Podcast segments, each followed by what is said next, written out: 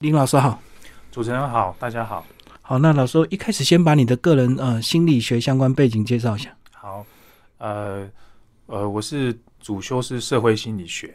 那我现在目前呢，在社区、大学啊，还有社福机构都有担任这个智商性的服务。那为什么会呃写这本书？好，写这本书最主要是我自己本来就有一些部落格了哈，平常在写一些自己对于社会啦、人性啦，还有一些工作的心得。对，那写一写的话。之后呢，就是说有一个系统的把它整理起来，主要是回答我个人的一些生活的难题啦。比如说，我其实很早就觉得这个人生很难啊，就算我自己是心理师也是一样，我就觉得说啊，那这个人生要怎么过比较会有趣，然后又遇到什么样的困难，对，所以就把它就是分片把它写出来啊，最后把它汇整在一起。所以你自己会也会遇到困惑，就对。对，其实也蛮多的。嗯嗯嗯。那呃，你因为这个在学校的关系，是不是你的之前接触的个案比较多都是青少年对，因为我白天主要是白天的工作都在学校嘛，所以个案量比较多，都是学生。对，学生。然后你会在学生的问题发现到自己的疑惑吗？是这样子吗？有关联性？呃，也都有啦。不过主最主要是我自己的成长经验里面啦，也会遇到这样的难题了。比如说，最主要是说。我们从一出生之后，好人生怎么过，好像社会会给我们一个范本，好，就是你就照着做就好了。比如说读书、读书、读书，啊，然后工作，然后成家立业，这样。那这个其实不是什么对对对对当时的我来讲不是什么太大的问题了。但是我觉得这样人生很无聊，嗯，好，然后遇遇遇到困难的时候又不知道做什么，找谁帮忙，所以这些东西一直一直烙在我脑里面了。主要是这些东西我开始去写，说那我做这些事情，然后这样过生活有什么意义？去写这些东西，就人生很多事好像都是被安排好、被预期的。对对对，那我跟大家就没有什么两样了，就没有特殊性了，所以就会开始觉得无聊。那这些点在我们的学生也是会出现啊，所以刚好可以回答他们有相关的问题。这样，你这些困惑是从学生开始就有，还是职业之后越来越？诶，学生之后就有，然后等于我们读书的时候，这些议题又恢复起来，因为中间没办法解答嘛。嗯，但读心理学的时候。我们读这个心理学哈，不是只有智商辅导了，它有时候有包含一些哲学啊，一些心理学理论，哎，甚至一些社会学，所以等于是在也是真的在回答人生的问题这样子。嗯嗯，好，那接下来是不是就跟我们读者介绍你这个三大章节架构怎么区分？好，哎，我先讲这个书名好了，我不知道大家对这个书名有没有什么特别的想法哈？这个叫做何必管别人怎么看，反正也没人看。哎，当初在写这个书名的时候，这是出版社挑的啦。那原来的书名指的是要人生好难，那我们怎么办？哈，比较类似像这个方向，比较直接，对，比较直接。哎，但是这句话也蛮好的，因为这是我文章里面的一个说法哈，意思就是说，何必管别人怎么看？我其实要强调说，其实要先完全的肯定自己的感受，哎，情绪啊，还是感觉啊，无论是好的是坏的，要先完全肯定。嗯，哎，因为这个先肯定完之后，你才有办法知道你是谁，哎，后面才有后续。否则你就会被卡住了。嗯，可是又要加一句，反正也没人看，为什么要这样？因为我们这个社会呢，常常会用很多的标准、很多的眼光来看你，对，所以卡住，你就没办法肯定你的感受了。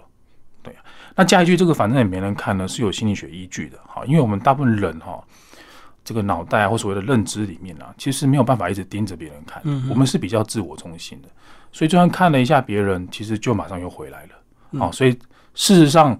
我们的担心都是白担心的，因为别人看了一下就不会再看了。对对呀，所以我用这句话来辅助说，所以你就完全肯定自己的感受吧，好，就不用那么担心。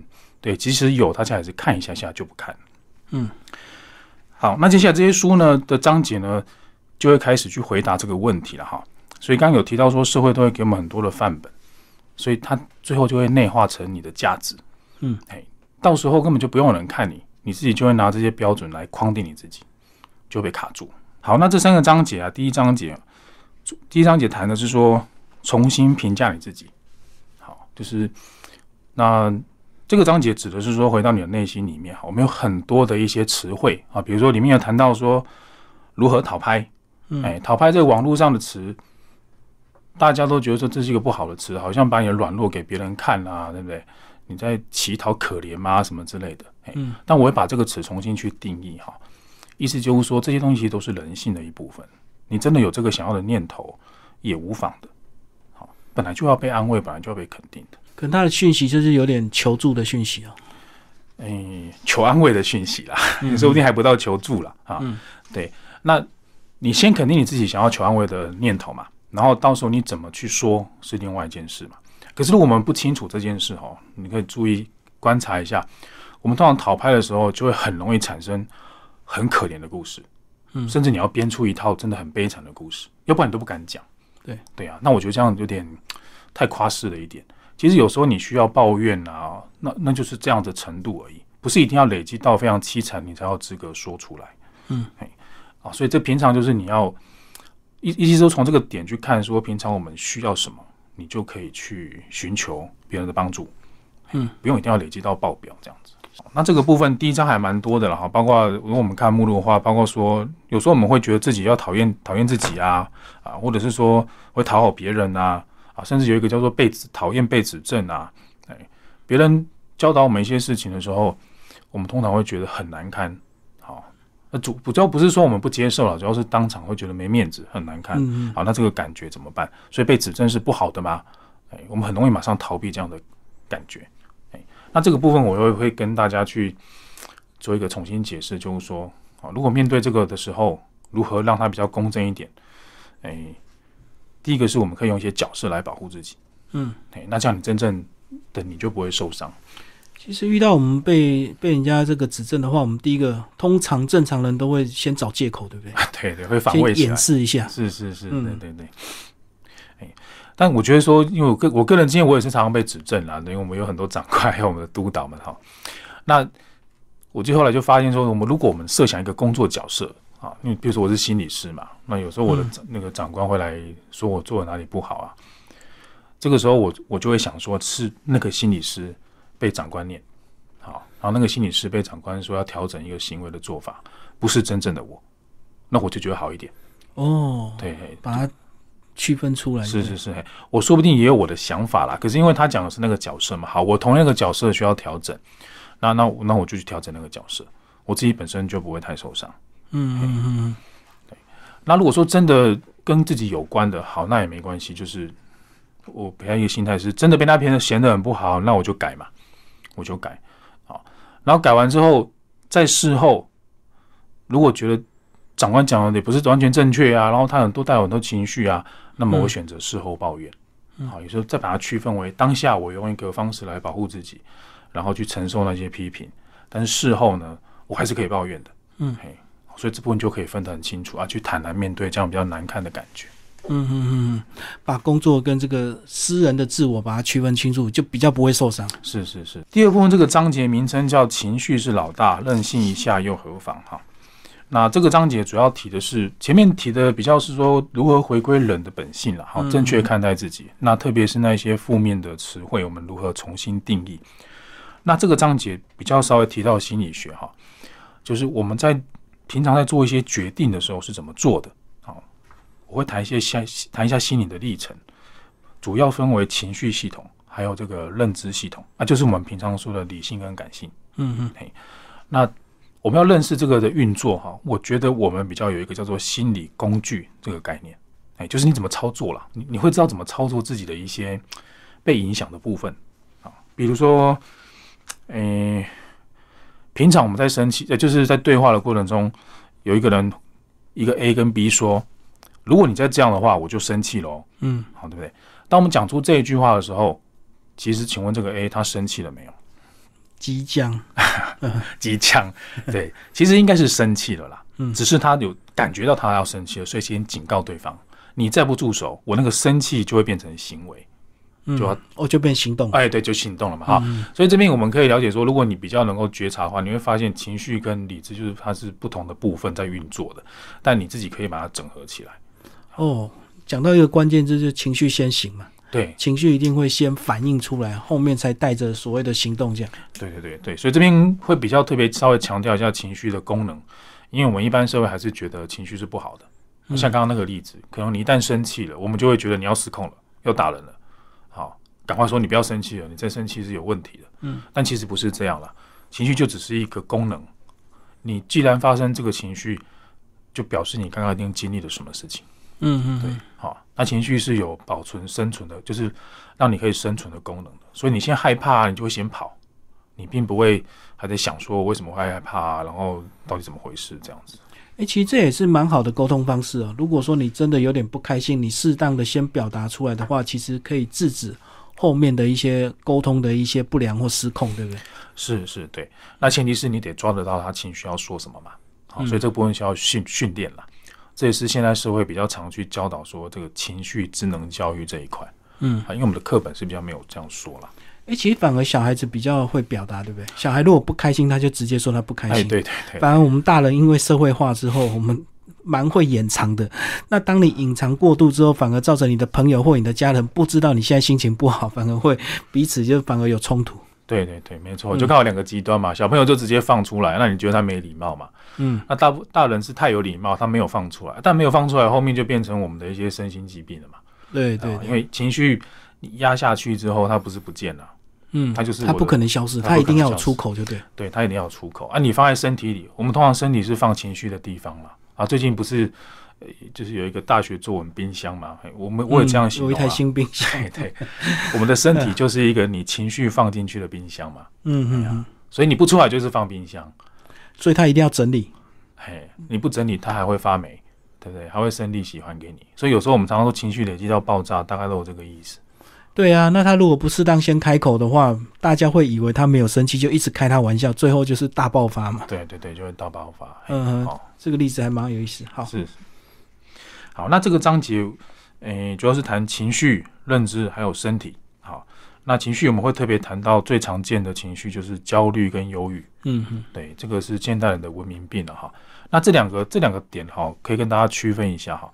焦虑指的是说你有很多的烦恼，嗯，你现在没办法做，或者是你不知道怎么做，太多了，卡住了，哎，那焦虑最容易出现在你准备要睡觉的时候，嗯，突然想到什么事情，你压不下来了，还是日有所思嘛，你就夜有所梦嘛，啊，就会让你失眠了。对，哎，但是焦虑比较好解决，因为它大部分指的是东西太多卡住，你一时无法处理而已。嗯，所以如果有针对这个东西做一个比较好的排列，啊，重新整理，原则上还 OK。对，但忧郁比较惨。忧郁的话，前端是一样的，你遇到了一样，你遇到了很多不能解决的麻烦。嗯，可是你已经认为你无法解决了，你做不到了。嗯，你无能为力改变这一切了，就放弃了。对，就放弃了。好，但是麻烦还是在啊。对，所以你就会生病。嗯嗯，哎，好，因为那个情绪还是会不断的增生嘛，你没有办法解决它嘛，那你又觉得你根本就处理不来嘛，好，所以这种东西累积而久，它就会造成你的身体、心理，好，都会出现这种负面的思考。嗯嗯，对，这是比较惨的。所以焦虑是有时间性，就对，只要你把事情照一些顺序的改变，把它做完之后，你的焦虑就会。减少或者是消失了，是是是，嘿，当然如果你焦虑一直不处理，也是会转成忧郁了。嗯，对的，对对，好，那这边书里面大概简单提供大家一些方向哈，就是做一些紧急的处理了。那我比较详细的就是你那个麻烦真的很多年了，还是卡太久了，哎，可能还是要去比较找那个专业的咨询来谈一谈，可能就需要长期的治疗，对对，因为他可能不可能一次就能够解决。那这边还可以跟大家再分享一下哈，里面有个叫做正确的逃避而不上瘾。嘿，这个也对大家蛮有用的哈。嗯，那这边会跟第另外一个叫正确的放松这两个两个章节来看了。这边是让大家知道说，如果你要让你自己的情绪有一些比较好的抒发哈，嗯，我们应该要走正确的放松。好，什么叫正确的放松哈？我们想象一个例子，假设你工作很累，回到家，你躺在沙发看电视，那遥控器一直转，嗯嗯，这是放松嘛？好，可能就不是嘛，因为这叫放空。对，这叫放空。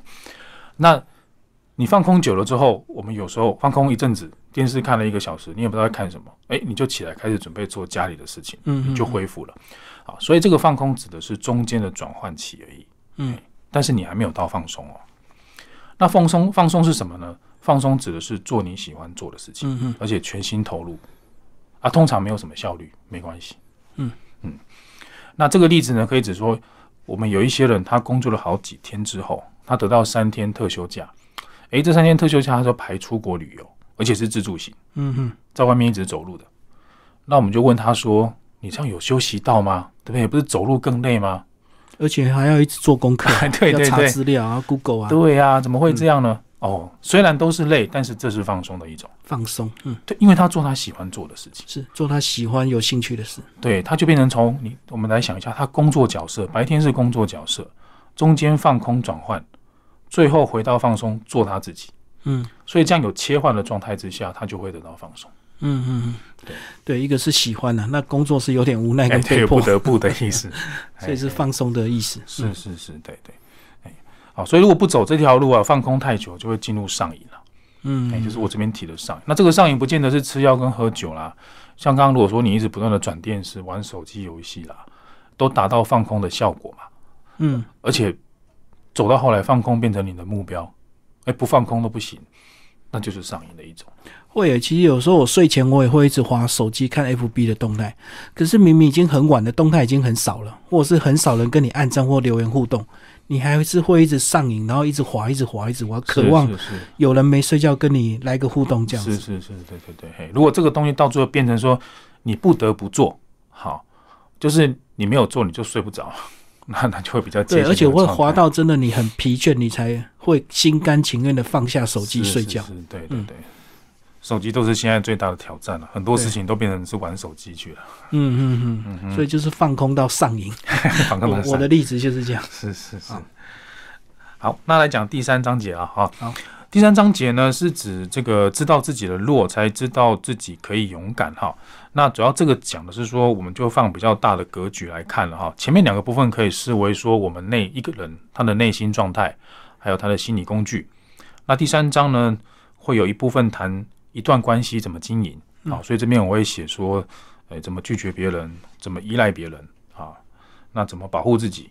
拒绝别人的这个抵抗别人强加在你身上的东西，这部分可以像说呃叛逆这件事情啊，嗯呃这边的抵抗指的是说，如果万一长官对你有很多误解，还是强迫你要做什么哈，在真的有时候你很难明确反抗的时候，我是有点教大家可以阳奉阴违没关系啊，因为你一定要有保有自己的空间，也许表面上你还是符合长官的一些标准，嗯可是私底下你还是可以做你自己觉得正确的事情。嗯我觉得必须要到这种程度呢，才不会被真的被淹没在工作角色里。嗯好，那好，这边也会提供心理学方法哈，就是如果长官对你很叨念啊，都一直碎碎念哈，你不想要听到他的话呢，怎么办呢？哎，现场你也不可能捂起耳朵，哎，那我们就用什么方法？就大家还想想看好，我们有时候读书的时候会一边听音乐，音乐是不是背景音乐嘛？对，所以不会影响你读书。嗯对所以其实就是意思是我们的注意力一次只能做一件事情。所以长官骂你，你注意力千万不要放耳朵，就把它当背景乐。对，当背景乐。那当背景乐比较困难了，所以你要把注意力放在眼睛，嗯嗯去看长官的脸。好，长官有什么毛细孔，你大概数一数，看一看，或者是想一下晚上要吃什么。哎，你的注意力去做别的事哈，长官那一些比较不中听的话，就变背景乐，进不来啊。嗯，我懂。哎对对对，大概要这样子。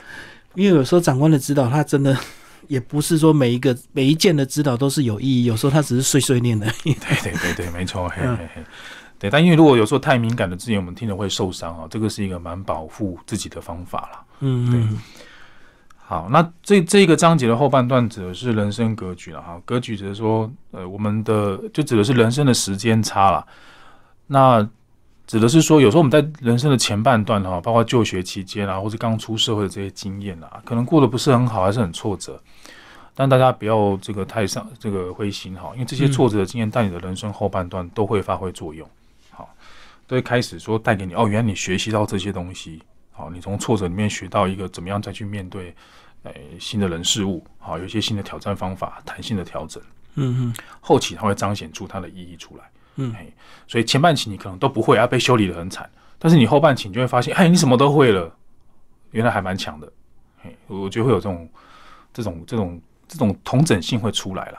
好，嗯当然前面你还是要得学啦。如果说前半段都一直在逃，当然后半段就没东西了。嗯嗯，但前半段咬牙一忍，你学的东西，后半段都会出来。就会通了。就就就会通了，对，好，所以以前比较像我这边有提到以前的经验，以前我很害怕英文讲英文啊，然后就是有一个经验是不得不公司就派我去国外嗯研习，对，那就就很很害怕，但还害怕就要去嘛，哎不去就要离职了，就没办法推脱，嘿，那经过非常害怕那几天之后，哎，慢慢就适应了，就回来之后。我就非常喜欢自助旅行了。嗯，对啊，就算英文很烂，还是可以去的。好，所以它就变成我的工具了，就不是我害怕的地方了。所以最后这本书其实要讲的比较像是说，把人生也许当成像参与游戏一样了。哈，就是像之前有个游戏叫《第二人生》，好多人都喜欢玩了，因为在那个游戏里面，你可以完全设定你是谁，可以改变身份。哎呀，还可以设定你是什么背景，然后你有什么，你有多少钱，对不对？然后你拿这个身份去跟另外一个角色去跟他告白，哎，被拒绝也无所谓，反正是那个角色。嗯，对的。与其是这样哈，我就说，其实它的代表的意思就是你想要什么，就就就可以得到什么嘛。那不如把这个方式操作在我们自己真实的人身上嘛。好，你要熟悉一些操作的方法，了解一些工具的使用啊，哎，拥有你的自由度啊，那不是也可以开创一些像游戏人生这样嘛？好，所以我是说，人生可能很难啊，但是我们想办法让它有趣一点。嗯。老师最后把后记这部分讲一下，这个呃，人生真的好难，但是我们可以创造选择，怎么样来创造选择？有选择当然是一件很快乐的事情，可是你一定还是要有一定的能力，或者是要有一定的专业，才有办法去创造出不同的选择性嘛，对不对？对对对，没错。嗯，哎，对，但这个这个因为尤其是后继哈，所以其实比较像是说，大概前面东西都要经历过了。哎，我自己也是到人生比较后，就是中间过后哈，才觉得是可以这样。那这边有个点是，前面如果你经历那么多事情，然后把它整理起来，变成你所拥有的东西，嗯，你会发现你有主动性，嗯，好，这个差别就是你会的越多，你了解的越多，好，就这个环境你了解，然后这个环境的工具你也会用了，嗯，你想想看，你是不是会主动创造，嗯，好，比假设以歌曲来看的话，你不再只是会听歌嘛，对你有设备，然后你有常，你有知识，你其实就会创造歌曲了嘛，嗯，哎，所以这个主动性是这样来的。可能你要到人生中段之后，比较拥有这个东西，然后你才可以主动创造。那大家如果还没到那个地方哈，我是觉得大家就是先呃自己经历过什么经验好，就不要把它放掉了。其实可以利用书写来做整理。嗯，哎，那先放着。像我这个书写的习惯也是大概二十多岁就开始写。嗯，那当时写的也没有没有人会看吧，反正要放。开始就当日记记录下来。对对对对，就把它这样这样。那那这些整理跟爬书哈，其实真的是以后会很有帮助。嗯，就是慢慢变成说，哦，原来这个东西是这样操作，嘿，然后我可以就怎么样更精进一些，对，最后整合起来就会变成你自己的能量，就对，对啊，就是你的技能点的话，尤其是你的技能点要加在哪里，慢慢也可以自己去决定哈。嗯，那这个部分当然还有一个是稍微提醒一下，是说我们以前小时候都说什么五育并进啊，有 没有？其实人的能力是不需要每个都很平均啦，这样反而没有特色。如果我可以掌握自己的一些优缺点哈，嗯。通常会建议强化优点对啊，我们看到很多奥运冠军，他就是某一个项目他特别的强，不也不会有人管他学业好不好。对对对对对。对啊，你的强项凸显，大家是认定你就这个强项，其实你的弱点就没有人去管了。嗯嗯。哎，但如果你平均分配哈，因为能量我们是有限的嘛，你平均分配之后，就是都变得很普普，就没有特色可言的。对啊，而且当你这个进入职场之后，你就发现你的你是很容易被取代的，因为你什么工作项目都普普的，你的能力是很一般的。对对对对对，嘿，没错，大概就是什么都给他碰一下。如果你是蛮蛮年轻的话，那你就什么都给他碰一下。那个十八般的武艺啊，样样都会一点点就好。嗯，但是你就有经验，知道那个东西是什么。对，哎，然后你觉得有兴趣，你就多投入一点。嗯，对。啊，自然的时间的这个淬炼之下，慢慢它就会长出一个特色出来。嗯嗯，当你到一定的年纪，你就一定要有一些你自己非常清楚你的专长跟能力在哪里。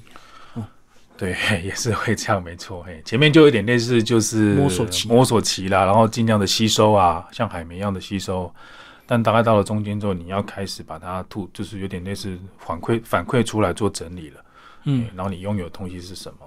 所以简单来讲，这本书就告诉你说，即使你年轻，或者是你遇到一些人生的挫折，在经过一段时间之后，其实它就不一定会是挫折，它反而是你这个往后人生整合非常重要的一个养分呢。是是是，对。如果读者们觉得呃觉得我刚刚这样讲太冗长了一点的话，一个单关于关键的句子就是说，那你觉得好玩你就去做了。嗯，对。年轻的时候你就这样，那其实到比较后段的时候，你回顾一下那些东西，你曾经玩过的。不管是玩的怎么样的，它都可以成为你的养分。嗯，刚心你是有讲到你本来很怕英文，后来突破那一关之后，这个被迫去做一些考察之后，回来就从此很爱自助旅行。要不要讲一下自助旅行你得到的一些特别的养分呢？呃，你说你说后来的那些嘛，就是已经出去的，嗯，我觉得就比较更能掌握对一个陌生的人事物，我怎么去事前知道怎么规划啊，然后异国文化，那也是我觉得蛮好的。嗯，嘿，那这些东西其实都你要说它没有用也没有，因为这些旅行的经验跟异国文化的接触，到时候跟在我跟个案相处的时候，就是工作上面其实也是都很有帮助的。对对对，对对，怎怎么样的帮助？这个跟我们讲一下。嗯，就是我看了广看到的层面越来越广啊哈，比如说，呃，比如说有一个想法，我们可能这个社会会觉得这个个案很奇怪，你怎么会这样想？嗯哎，可是呃，你在外国人，好，我讲这个比较比较具体的例子好了。比如说，外国在对小朋友的时候，好，嗯他们对小朋友是很尊重的，所以外国的小朋友，我们不可以随便去给人家摸头，说小弟弟你好乖哦，哦啊，对不对？哈，因为他们的观念里面就是人权比较至上嘛，就本来小朋友也要尊重的，有儿童的权利的，但我们这边就不是嘛，哎，所以这样的文化冲突底下，就会慢慢去想说，哎，其实有一些差异性，你不能说他们也不对啊，因为都是一样对的嘛，只是身处的东西不同，对或者是背后的逻辑不同嘛。嘿，那有时候我们的个案，它也会产生这样的状况，他会有一套自己的想法出来，但这个想法在我们的社会是不太相容的。哦，用我们的角度，我们国家的文化来看是很怪。可是如果你跳到另外一个环境、另外一个文化，是它本来就这样。对对，或者是说对他自己本身而言就是这样啊。嗯，对他本身觉得没有什么怪嘛，他的他的冲突点在于说他自己觉得是正确的，可是社会又觉得这样不太好的，冲突点在这嘛，并不是因为谁有病的问题嘛，嗯对不对？好，所以类似这样的观点就比较容易说好，那我也不是要去矫正他嘛，我只是帮他说这两个部分怎么样能够做一个协调跟沟通嘛，让他能够用他自己的方式，同时又符合社会的一些规范，好，可能他出去的时候就需要遵守了，好，私底下就不用这样子。嗯哎，所以让他能够比较适应的生活在这边嘛，嗯，嗯对，找到相处之道了。哎，对，确实，这个一定要走出去亲身体验，你才能够有办法去用另外更多元的角度来看这个个案，就对了。是是是，哎，我们这边有点像是多元文化观点啊，或者是说我们在智商的时候，其实没有所谓的对错，哎，也不能用道德来评断的。好，当然害人跟智商这个比较不行了哈，其他的部分其实就是没有所谓绝对的标准这样。嗯，其实简单的例子就是说，如果你的小孩很坚持、很执着的话，很固执的话，你一直以为你的小孩很怪，可是搞半天，搞不好他就是雅思症，所以你就要用另外一个角度去 心、去关怀他，就对。是是是，哎呀，所以他看到的点跟他理解的点就是不同嘛。哎，我们不要那么快，就是一定就是一套标准去看这样子。最后，心理师讲一下你的粉砖好不好？听到没有如果有兴趣想要跟你互动，我的粉砖就是请搜寻林仁挺智商心理师就可以了。嗯对，哎，那平常主要是因为我会画画了，哈，就是画漫画，这个源自于以前上课无聊涂的鸦，习惯。对对对，所以大家就是有空可以去看一下。然后平常会写一些生活中的小事，啊，因为我写的是社会心理嘛，嗯那主要就是我会观察日常生活啊，比如说我最近写一篇这个，我去我我去全年买了一些东西，结果买了算错钱，嗯，等下回来心里就很怄啊，那种小小的感觉就把它写一下，哎，那所以你会用图文的方式就对。哎，对，有一些有一些用图文，但有一些是像日记一样去写。嗯，那写这些其实也是跟我刚刚讲这本书一样，也不见得它一定有什么样太大的功能啦，就就是把日常生活中感受到的把它记录下来。哎，那之后我累累积这种类似的文章几篇之后，我又会突然有个灵感，把它通通整理起来，变成一套解释一个一个机制或一个名词的文章。嗯好所以大家就有兴趣可以去看一下这样子。嗯，好，谢谢心理师为大家介绍新书，然后何必管别人怎么看，反正也没人看。新自然主义出版，谢谢谢林老师。好，谢谢。